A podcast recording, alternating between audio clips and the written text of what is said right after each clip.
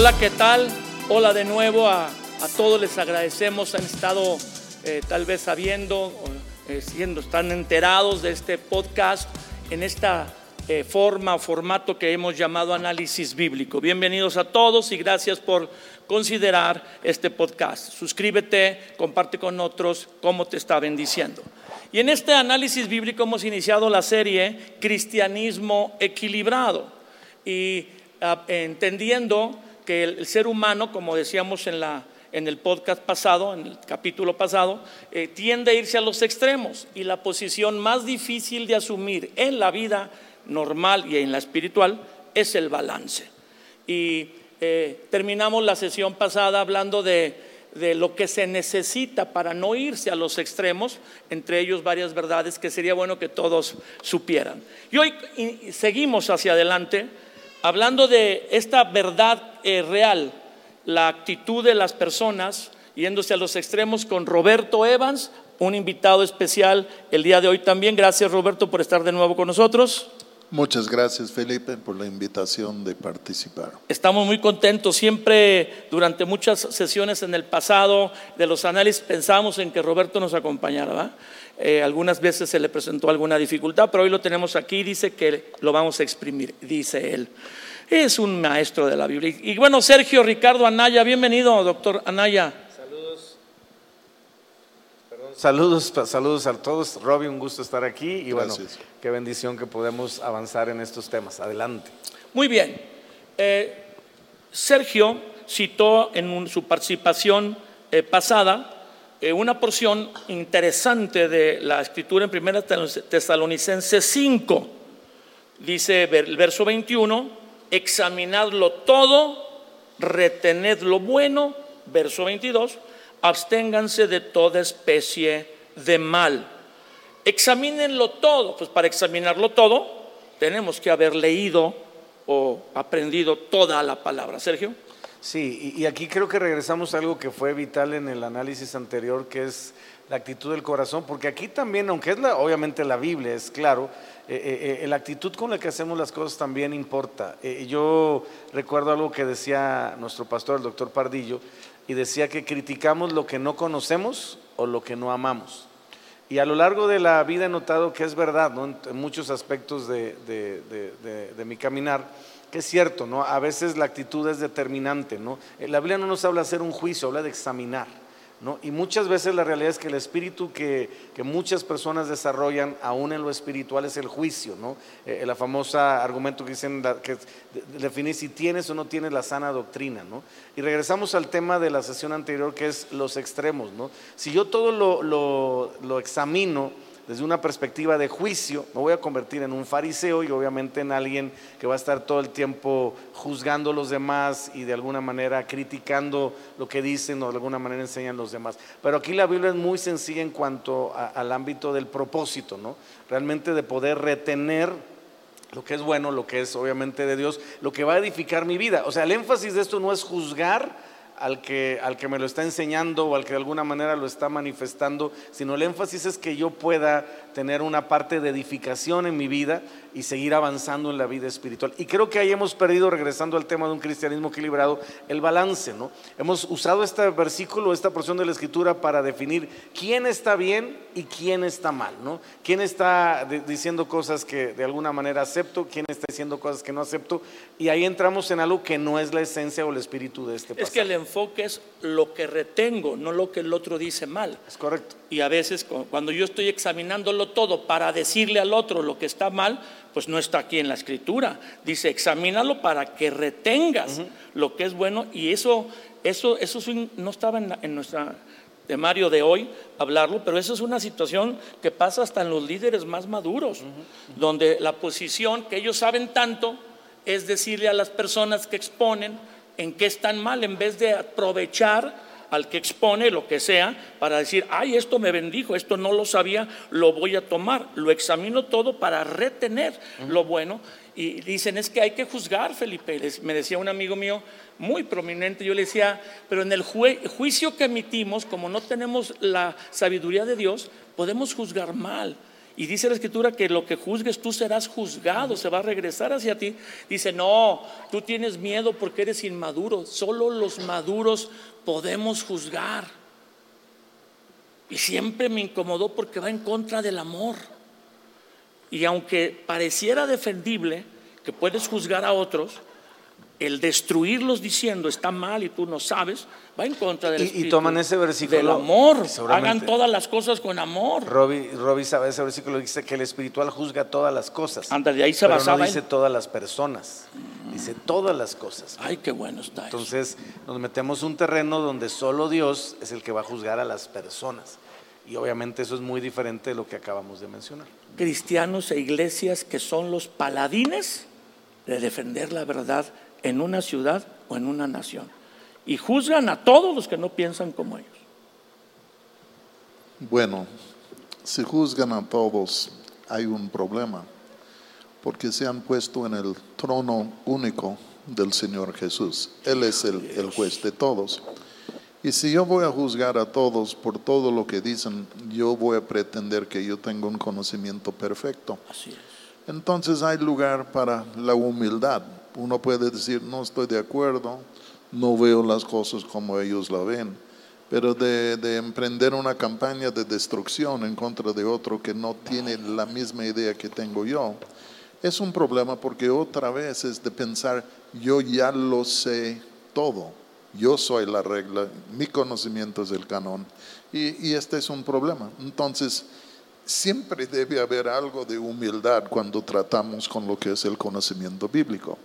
Si alguien dice, no, pues la neta es Jesucristo es un ángel. Ok, pues tenemos que juzgar el dicho, porque no es un ángel, es el Hijo de. Dios. Pero cuando uno se cree el juez del cuerpo de Cristo, ya se subió al trono de Jesús, ya le dijo, quítate, aquí estoy yo. Y estas cosas siempre salen mal, porque ningún hombre puede tener la plenitud del conocimiento del Dios infinito Claro. en su cabeza. Por ungido que sea, por No. estudiado que sea. Sí. No, es que Tomás Aquino, terminando su vida después de estudiar tantos años, dijo, ya no voy a escribir más y lo que escribí es como paja. El gran teólogo, Agustín igual, dijo, ya, no sé por qué he escrito tanto. escrito tanto. Y no es porque se desanimara, pero se, des- se dieron cuenta que no saben. de la, no, de la grandeza del conocimiento de Dios y que ellos solo conocían una, Una porción. pequeña. Y entonces necesitamos un poco de humildad. Se va la humildad con esa actitud y se va el amor. Porque aplastas al otro en vez de estimularlo a crecer, le pones un tapón. Ya lo que tú enseñas siempre es malo. Y ahí vienen los extremos. Y ahí vienen los Exactamente, extremos. ahí perdemos el equilibrio. O sea, entramos ya en la dimensión de lo que hemos de alguna manera tratado de definir desde el inicio de, de estos análisis, que es la importancia de que la madurez tiene que ver con el balance. Cuando yo estoy enfocado de manera extrema hacia un aspecto, incluyendo el tema que estamos tocando, decir, yo he conocido gente, y seguro ustedes también, que literalmente sienten los policías de Dios, ¿eh? o sea, están en la, en la posición de yo estoy aquí para ver quién entra, quién sale, quién está bien, quién está mal, Y qué feo, ¿eh? Qué feo y aparte no es un principio espiritual, o sea, Dios no dejó ese ministerio, ¿verdad? Existe el ministerio de la reconciliación o de la condenación, ¿verdad? Entonces ese no está en la Biblia, no entra dentro del parámetro, vaya, ¿no? Y ahí vienen entonces algunos extremos o posiciones de daño, prácticas que sucede a toda persona, toda persona que nazca de nuevo y conozca a Cristo, independientemente de la iglesia, ministerio, eh, tipo de ministerio en el que está, eh, al que pertenece, va a encontrar algunos eh, otros cristianos, va a encontrar estas verdades a medias o radicales que te quieren desbalancear precisamente del equilibrio. Por ejemplo, vamos a hablar de, un- de algunos de estos excesos. Dice, examínalo todo, retén lo bueno. La posición que estamos usando hoy para enfocar este cristianismo equilibrado.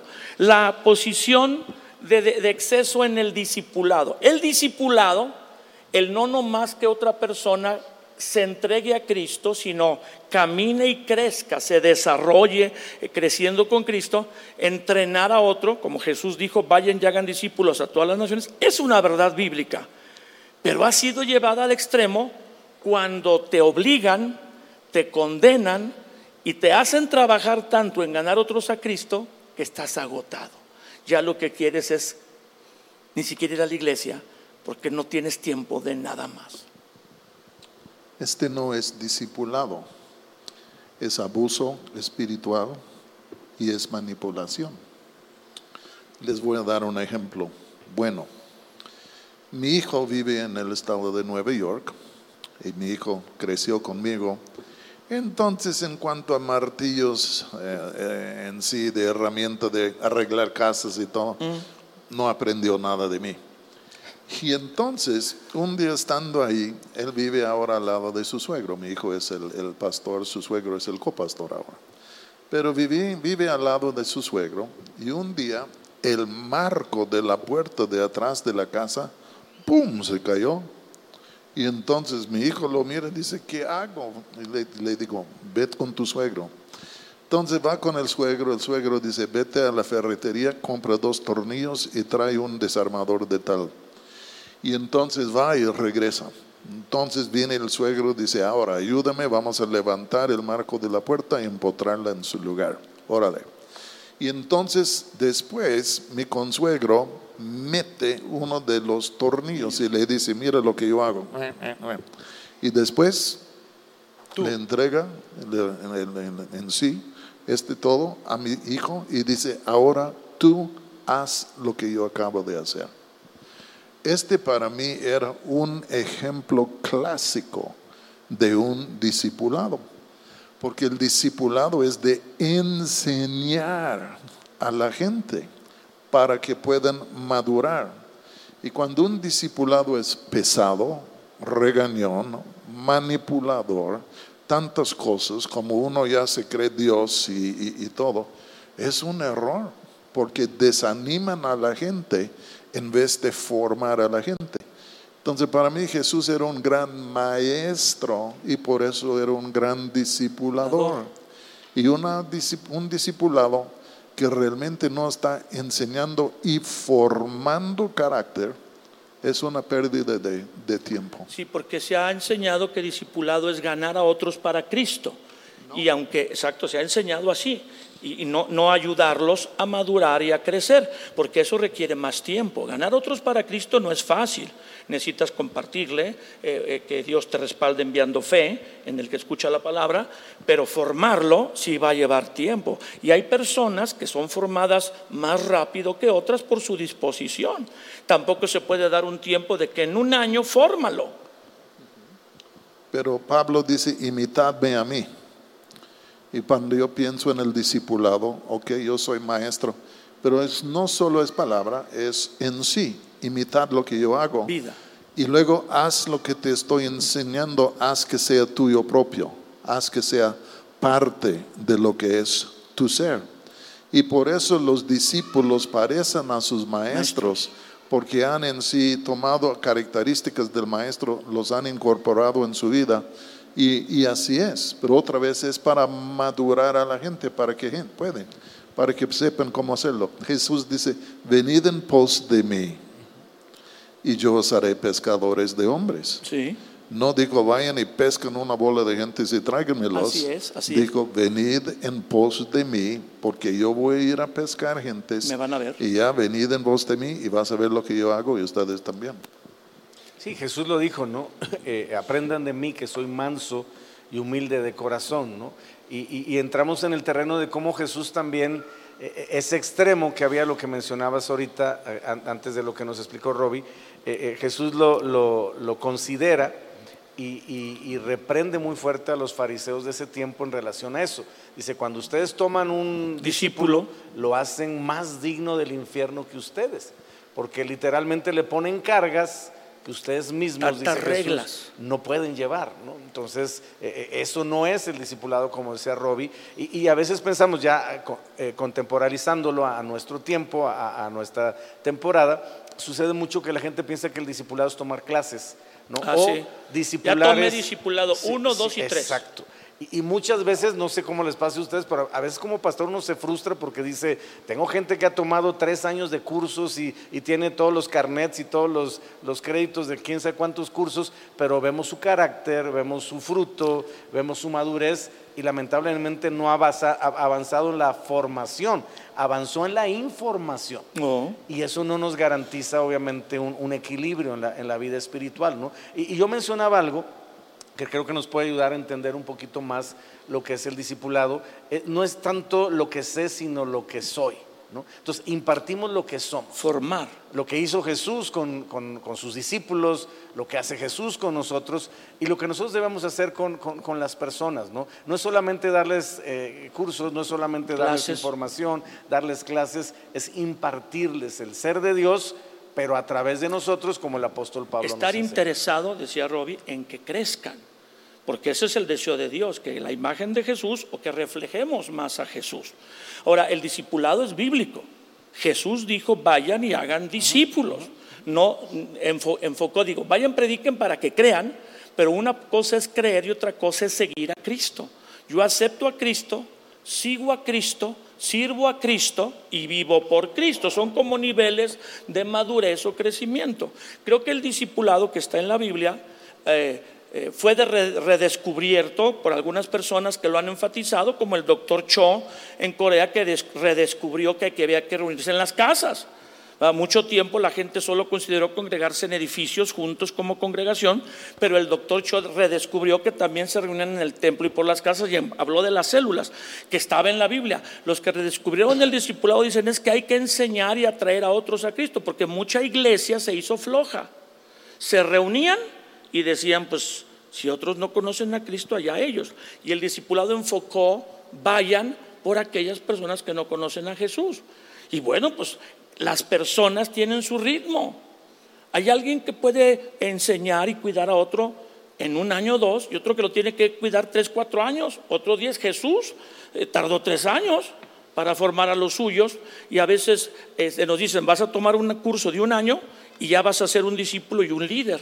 Creo que a veces es el deseo de los pastores, no malo, no perverso, pero desequilibrado, de crecer, de tener una iglesia muy numerosa, pero sin carácter o sin las personas fundadas en Cristo. Y el problema del discipulado más grande que yo veo, como dijo Roberto, es que se forza. Y a veces las personas que abrazan esta verdad que está en la Biblia y la viven así de intensidad, llegan a agotarse.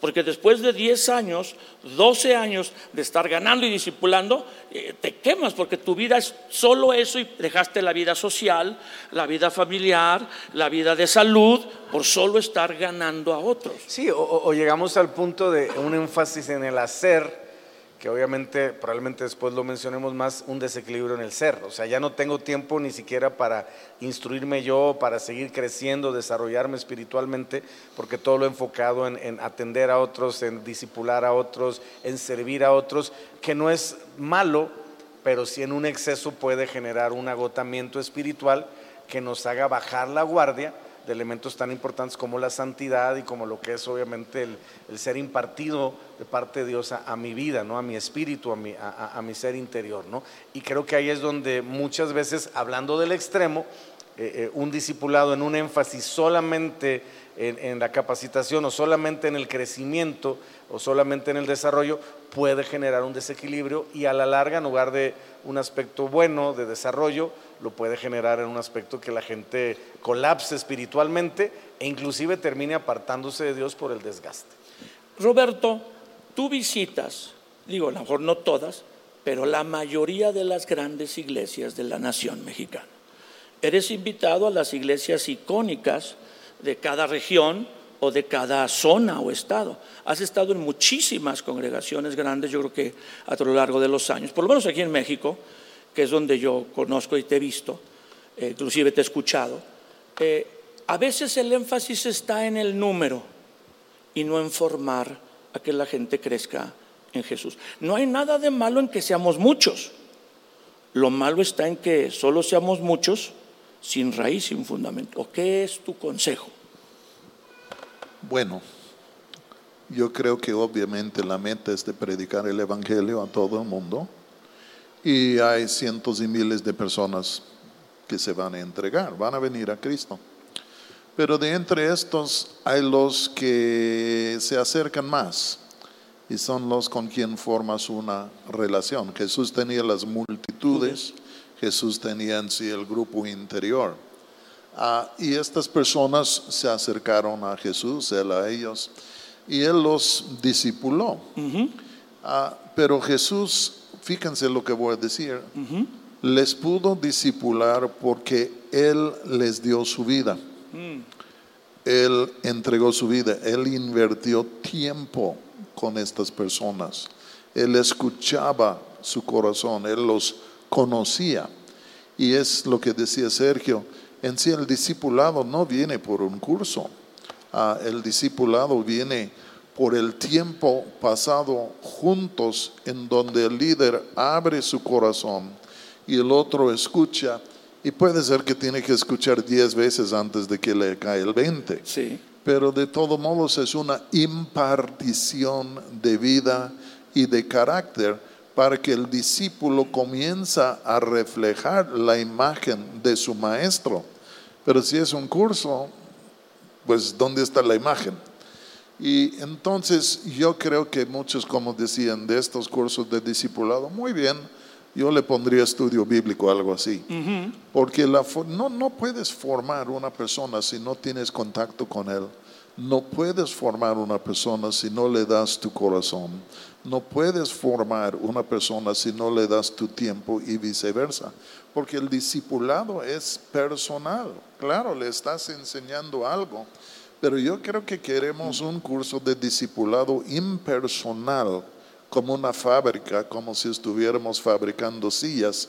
Ah, y, tal vez en esta manera puedes enseñar soldados. Algo industrial, ¿no? Sí, sí, porque los soldados, ¿para cuándo van a tener una relación con el coronel o el capitán? Nada más es una voz de autoridad y haz lo que yo digo, órale. Pero no hay relación.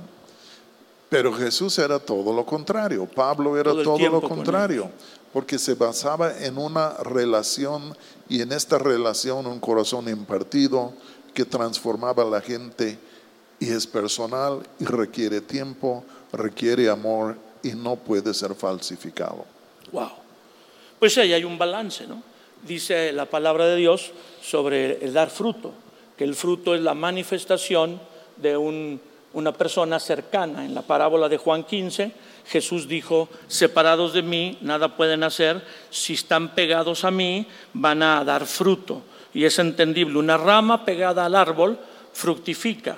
Eh, en la genética, en, el, tipo de fruta del árbol. Pero una rama despegada no da fruto, aunque esté por ahí colgada en el árbol o alguna vez estuvo unida. La clave para eh, reflejar a Cristo es estar unido a Cristo y la clave para que otros sean enseñados o instruidos es estar con ellos, llamarlos para formar el carácter y la madurez como Cristo lo hacía. Ahora, yo quisiera mencionar, porque como es la temática que estamos tratando de desarrollar, hay extremos. Por un lado está el extremo del burnout, del agotamiento, de, excedernos en, querer que la gente haga y haga y haga y descuidar a veces la parte del ser y que obviamente desde el aspecto ministerial, los pastores, los líderes, tenemos que tener cuidado no buscar algo express, ¿no?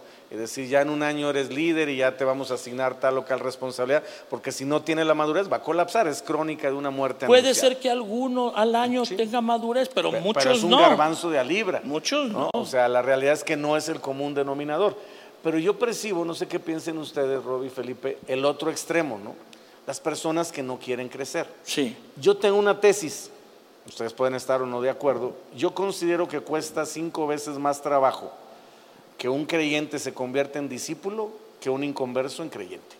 Wow. O sea, me parece que la labor más complicada, que no estoy diciendo que la otra no lo sea, eh, eh, eh, que es evangelizar. Es activar a un creyente. Es activar a un creyente, ese proceso que lo va a llevar de solamente ser un convertido alguien que nació de nuevo, que, pues, obviamente no dudamos en su conversión, en su eternidad en cuanto a salvación, en cuanto a vida eterna, pero que no ha querido activarse por comodidad, por eh, situaciones obviamente de trasfondo, por, por cualquier cuestión, ¿no? Y creo que ahí es el otro extremo, ¿no? La, la, dificultad que a veces hay en que las personas entiendan que hay un llamado de Dios más allá de solamente encontrarme con Dios, sino poder desarrollarme en lo espiritual, crecer, eh, como veíamos en la sesión pasada, ser como la luz de la aurora que va en aumento hasta que el día sea perfecto. Lo que nos dice Jesús en Mateo 5:48, sean ustedes perfectos, así como su Padre que está en los cielos es eh, perfecto. Y entonces entramos en el otro extremo, ¿no? Eh, el hecho de pensar que solamente la vida cristiana se trata de recibir a Jesús y ya de ahí no aplica. Y Esperar hasta que vayas al cielo. yo diría, si esa fuera la meta, creo que entonces lo lógico sería me convierto y me muero, porque si ya no hay más propósito de Dios en esta tierra, entonces ¿de qué sirve que siga? Hasta es un riesgo, ¿no? Creo que a muchas personas les hubiera convenido mejor después de recibir a Jesús irse al cielo porque después lamentablemente se desviaron o alguna cuestión pasó y, se apartaron de Dios, etcétera, etcétera, ¿no? Pero creo que sería, no sé cómo lo ven ustedes, el otro extremo, ¿no? Las personas que se conforman solamente con ser creyentes y no quieren o, no avanzan en su vida espiritual. Pues yo creo que la diferencia es esto. Hay muchos que cruzan la raya, entran en el reino de Dios, buscando que puedan recibir. Un discípulo o uno que se convierte en discípulo no es buscando algo, sino es alguien que está dispuesto a dar todo mm.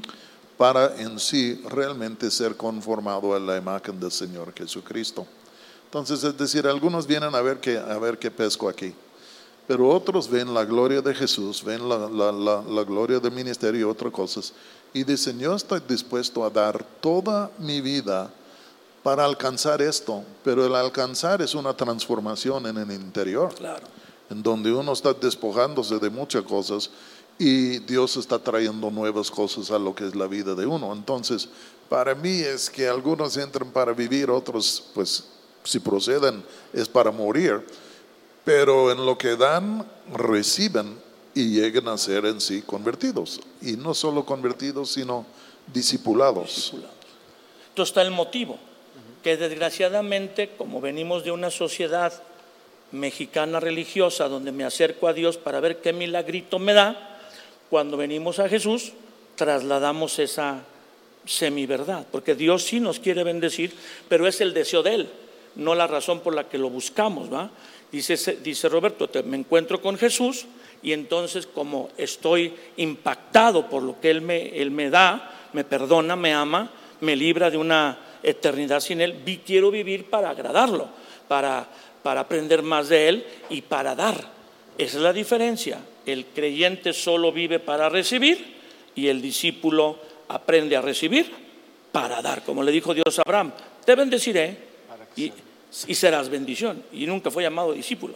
Sí, creo que aquí la clave está en el entendimiento para aquellos que nos están viendo y oyendo, que recibir a Jesús no es la meta, es el punto de partida. Así es, así es. Ahí es donde empieza un proceso, pero recibir a Jesucristo no me da madurez, recibir a Jesucristo no me da perfección, recibir a Jesucristo no me da eh, eh, todo lo que representa eh, el proceso que, Dios tiene. Pablo lo decía de alguna manera, ¿no? Y, y de pronto pareciera hasta exagerado, ¿no? Pablo decía, hijitos míos, por quienes sufro dolores de parto, hasta que Cristo se ha formado en ustedes. ¿no? Entonces el mismo apóstol Pablo nos revela la importancia de un proceso.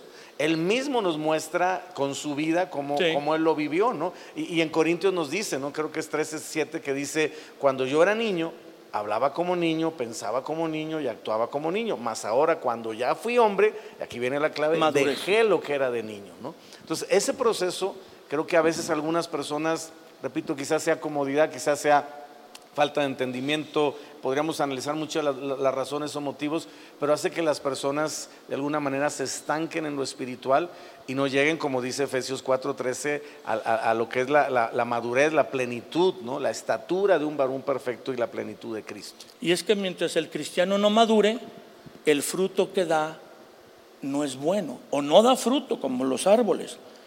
Pasan algunos años sin dar fruto y el que empiezan a dar cuando dan no es el dulce, el sabroso. Hay que madurar para fructificar y cumplir el propósito de Dios.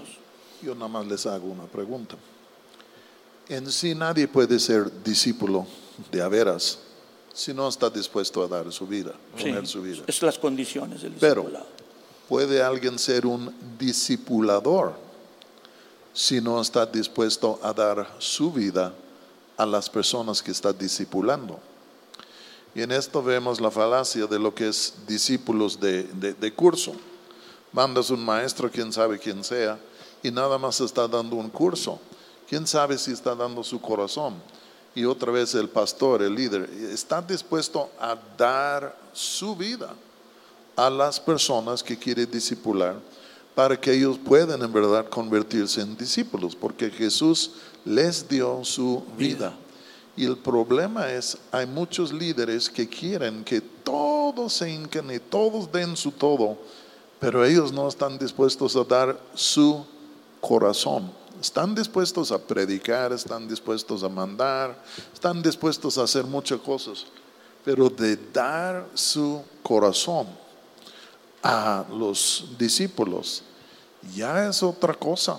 Y por eso es imposible, yo creo, de hacer mil discípulos en un día.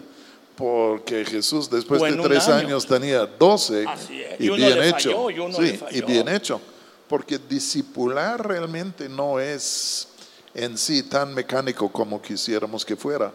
Porque es de dar el líder. Y empieza con el líder. Si el líder da su corazón a los que va a discipular, algunos de ellos van a responder y dar el corazón y en esta mezcla hay, hay comunicación y pasan buenas cosas. Así es. Pero para mí la, la pregunta siempre es con el líder que quiere discipular. ¿Estás dispuesto tú a poner tu vida para esta gente abiertamente, para que te conozcan, para que haya un roce, para que haya una comunión, para que puedan aprender de ti, no solo del púlpito, sino en las buenas y en las malas de la vida? A mí alguien me preguntó que cuál era la mejor manera de discipular.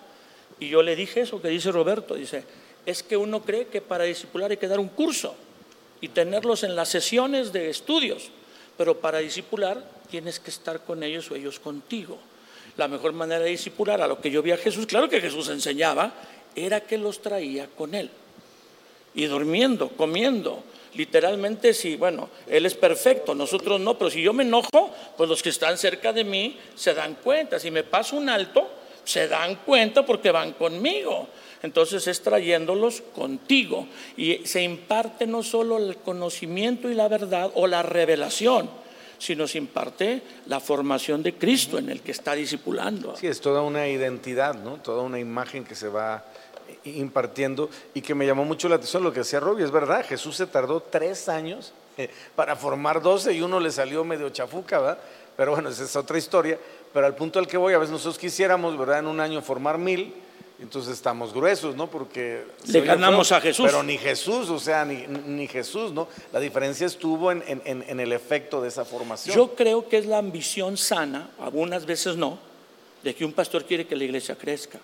Pero hay medios naturales y hay medios artificiales. Y a veces el problema de la iglesia moderna, que yo estoy a favor de la modernidad en la iglesia, usar todo lo que se inventa y se aprende para, para beneficio, pero se usan técnicas de mercadotecnia en los discipulados. Literalmente a veces hay técnicas de mercadotecnia y de como, como Lamway, ¿cómo se llama? Piramidal Sí, de net marketing. net- de marketing. Y entonces estamos en una congregación haciendo marketing espiritual en vez de discípulos. Y los queremos en un año o en un año y medio, pues sí. Sí, no, no funciona de esa manera. Y, y- y lo vemos con Jesús también. La mercadotecnia en la iglesia. A lo mejor no nos metemos en Sí, ese no, salimos, lugar. salimos muy tarde. Sí, en eso. sí, sí. Pero, pero en Juan 6, si nosotros checamos y analizamos lo que Jesús hizo, cuando Jesús expresa que Él es el pan de vida, es ese momento, ¿se acordarán Ajá. ustedes? Donde está la multitud. Ajá. Y uno podría decir humanamente o carnalmente, ya le hiciste Jesús, ya te sigue una multitud. O sea, Te, te vieron ya- multiplicar los ya, vas en caballo de hacienda, como decimos en México, ¿verdad? Y Jesús da un, un sermón, un discurso que les pega una sacudida de miedo y dice la Biblia que muchos dijeron esto de, dijo mi mamá que siempre no, y ahí nos vemos. Desde entonces muchos lo dejaron.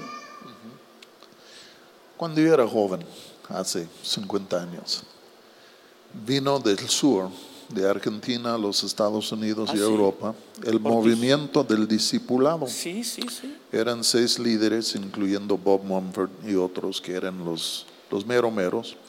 Ah, por fin les pusieron el apodo los Reyes del Sur, porque la clave de este movimiento era la autoridad y la obediencia.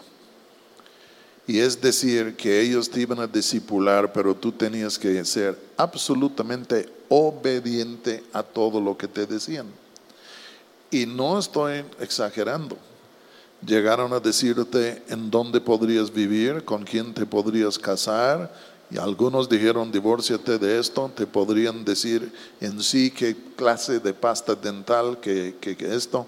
Y llegó a ser una situación de una autoridad absolutamente excesiva y pesada y dañina. Y todos fueron considerados buenos o malos discípulos si hicieron lo que los grandes dijeron. Por eso yo me troné en el sistema, yo nunca me quedé. Pero al fin de cuentas, todo esto se vino por abajo. Se cayó un día. Todo, todo, todo, todo, todo. Y de los seis líderes, cinco de ellos, después hasta que pidieron disculpas públicamente por los daños que habían hecho en contra de la iglesia. Pat Robertson, ustedes conocen el nombre. Sí, Ralph Mahoney, conocen a Ralph Mahoney.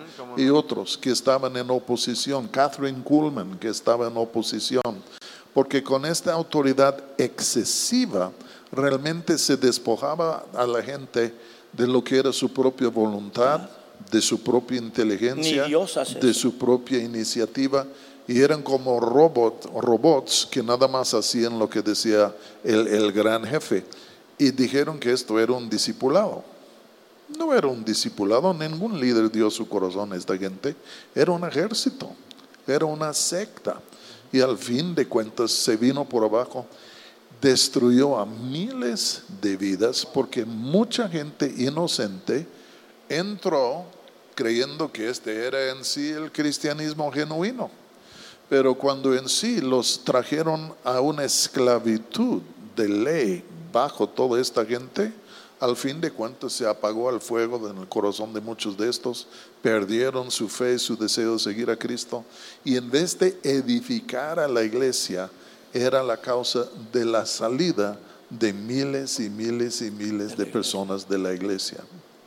Ese discipulado excesivo lleva un control autoritario que es totalmente fuera de la palabra. El modelo es Jesús y él era es Dios, bueno, estuvo en la tierra en un cuerpo de hombre, ahora está en el cielo, a la diestra del Padre y nunca tomó un cristianismo autoritario, una autoridad, un liderazgo autoritario, así, un liderazgo autoritario eh, al punto de romper tu voluntad y exigir obediencia extrema es peligroso, es un extremo y esta está a peligro de ser una secta. Por eso hay que balancear, hay que ser discípulos, pero formándolos y dando tu vida para que ellos alcancen a otros como tú les estás dando tu tiempo y tu vida de esa manera.